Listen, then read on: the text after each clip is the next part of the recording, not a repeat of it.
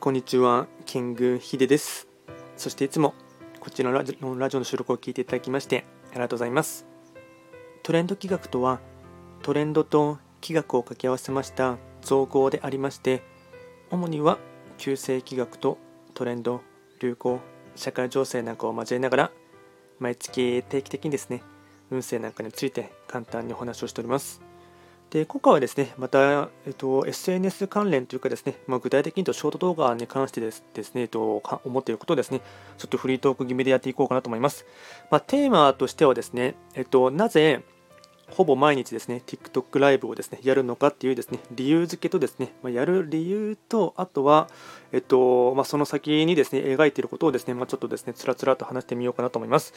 えっと、僕自身がですね、今ですね、ほぼほぼ毎日ですね、TikTok ライブをですね、えっと、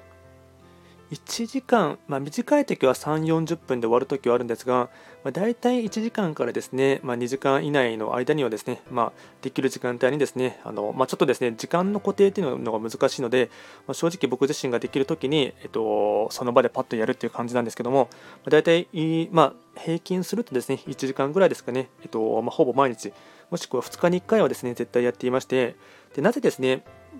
そこまでしてですね、こう TikTok ライブをですね、こう今年の夏9月ぐらいからは、まあ、8月からはもう徐々にはやり始めてはいましたが、9月から9月、10月とはですね徐々に真剣になってきて、ですねあのまあ、なんとかですね、えっと、年内中に達成したい目標というのがありますので、まあ、それに向けてですね今頑張っているという感じですね。でそもそもですねこう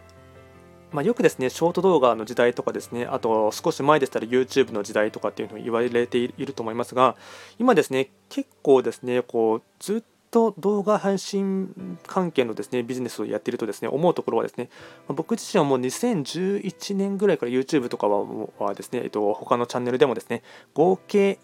5チャンネルえっと、他の人の手伝えばですね、もっと10チャンネル以上ですね、えっと、運営とかやってきたんですですけども、やはりですね、時流の移り変わりというのはですね、肌感覚でですね、大体3年 2, 2年に1回ぐらいのペースでですねこう特にウェブ上でも変化というのはすごく感じることがありましてでそのですね激流はですね年々早くなってきているなというのをですねすごく感じるんですね。で特に最近思うのはですね少し前でしたら YouTube の時代が来たというふうに言われてですねでそこからショート動画ですね、まあ、その前に TikTok の時代が来てですねで TikTok が始まってから他のですね SNS もですね YouTube も、えっと、ショーツを始めましたしあとは、えっと、インスタグラムでしたらリールを始めましたし、あと、ツイッターはですね、ちょっ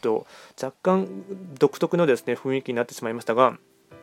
でですね、まあ、総じてですね、かなり長尺動画から短尺のですね、ショート動画に移り変わったっていうのがあるんですね。で、それで、プラスして思うところはですね、今はですね、動画を見るっていうよりかは、とにかくライブ配信というかですね、ライブコマースの時代とも言えると思いますね。っていうところがあってですね、で、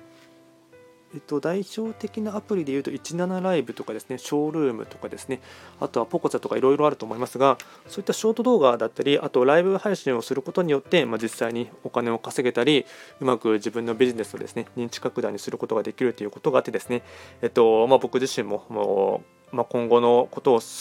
を考えていくとですね、まあ、伸びていく産業で早めにですねポジションを取っておいた方がいいっていうのをですねずっと思っているタイプなので、えー、それに向けてですね今頑張っているという感じですね。で率直に言うとですねまずは稼ぐためにやるっていうのがですねすごくありますしあとはうまくセールスにつなげるためにですね、えっと、やっていくっていうのもありますしあとはもちろんですね、えっと、認知拡大、まあ、これは名前を売るとかチャンネル名を覚えてもらうというためにもですね、えっと、やっているっていうのがありますね。であとはどうしてもですね商売とかですね、あとは表現力をですね、磨くとかですね、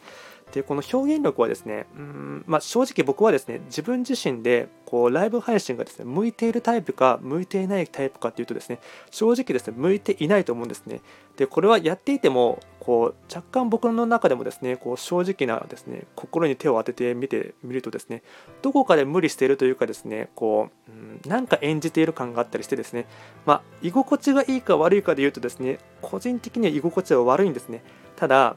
うんまあ、これはある種ですね僕自身のこう弱点というかですねうん伸びしろとも思ってもいいと思いますしなかなかここがですねこうやっていてもですねこうジレンマを感じる部分でありますが、まあ、少しずつですね改善することも大事かと思いますし、えー、まあ、その中でもです、ね、もがき続けるっていうこともですね、大事なのかなと思っていてですね、まあ、の日々ですねやりながら、えっとま表現力を磨くというかですね改善をするためにですね頑張っているというところもありますね。あとは時流に乗るっていうのがですねや結局一番大事かなと思っているところもあってですねこうまあ情報感度の高い方とかでしたら、えっと、いろんな方のですね、えっと、発信とかで、これからは動画のじ、えっと、動画よりも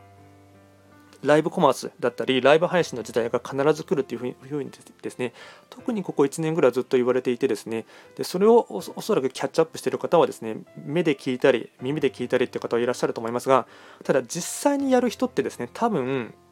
1割以下だと思うんですね。なので、早めにやっておいてですね、こう慣れておいてですね、こう習慣にしておくっていうことが、やり続ければ結局勝つかなっていうふうに思っていますので、なので、それもですね、一つ大きな目的としてもですね、やっています。あとはですね、ライブ配信することによって、えっと、僕自身は、えっと、トレンド企画チャンネルの、まあ、これの、えっと、同じ配信の内容で、TikTok でもやってますので、まあ、要はですね、占い鑑定をやってるんですね。なので、あのコミコミュニケーションのやり取りだったりうんっていうところで結構ですねこううん質問に何でもお答えするっていう感じなのでポジションが取りやすいというのもありますし優位性がですね取りやすいっていうのもありますのでそれでですね、まあ、ある種価値提供だったり、まあ、人の悩みにですね、えっと、即座に答えていくっていうですね、まあ、ここはやっていてですねちょっと反射神経だったりこうやっていく中でいろいろとですねうん変なですね、えーと、リスナーの方もですねたまにこう突っ込んでくる方もいるんですが、まあ、その辺りはですねどんどんとやっていきながら、まあ、自分自身の実力もつけながらかつコミュニケーションのですねこう返答のやり取りっていうところはですねどんどんと磨いていくとかですね。あとやっぱりこうテンポ感だったり反射神経っていうのはすごく見られているところはですねあるなっていうのを思っていますので、まあ、これはやりながらですね徐々に刃を磨くというかですねやっていくしかないかなと思っていますので、えっと、そういった点でですねやっています。で最後にですね、えっと今ですね、TikTok ライブの方でサブスクをですね、始めようと思っていまして、まあ、具体的に言うと、始める期間はですね、11月9日からですね、始めようかなと思っていますので、まあ、ちょっとですね、まあ、こちらの、えーと、スタンド FM の方でもですね、えーとまあ、さらっとですね、えーと、お知らせみたいな感じでお話はしていきますが、あのー、11月9日から始めますので、もしですね、TikTok とかやってらっしゃる方がいらっしゃればですね、多少なりとも、あと動画とかも見ながらですね、検討していただければなと思います。ではですね、今回は最後、えっと、なぜ TikTok ライブをですね、ほぼ毎日やっているのかということをですね、簡単にお話をしていきました。最後まで聞いていただきまして、ありがとうございました。